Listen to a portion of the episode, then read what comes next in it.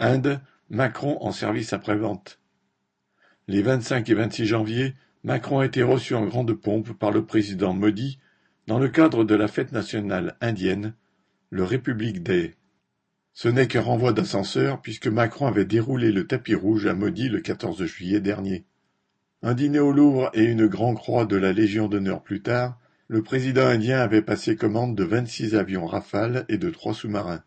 La récente visite de Macron était donc celle d'un VRP des industriels de l'armement français assurant comme il se doit le service après-vente. Pour l'occasion, il était accompagné de trois ministres, dont ceux des armées et des affaires étrangères, et d'une quinzaine de patrons dont le PDG de Dassault. Le but proclamé du voyage était de, entre guillemets, renforcer encore le partenariat stratégique entre les deux pays, autrement dit, tenter de convaincre la classe dirigeante indienne qu'elle a intérêt à faire affaire avec la bourgeoisie française. Au-delà des ventes d'armes, Macron était ainsi chargé pour l'occasion de faire avancer d'éventuels contrats en matière de nucléaire civil et de conquête spatiale. Pour plaider la cause du capitalisme français, Macron s'est donc prêté au cinéma de rigueur.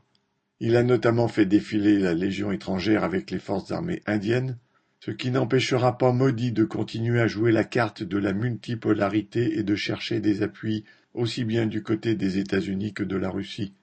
Qu'à cela ne tienne, en paradant aux côtés de Modi, Macron a apporté sa modeste contribution de représentant d'un impérialisme mineur au lancement de la campagne électorale du président indien, qui espère bien en 2024 se faire élire pour la troisième fois.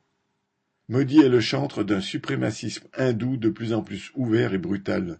Son régime, qui depuis longtemps couvre voire organise les persécutions envers les musulmans, est en train d'institutionnaliser les discriminations envers eux. Il réprime toute voix discordante. Mais rien de tout cela n'a perturbé la visite du VRP Macron. Les affaires sont les affaires. Th.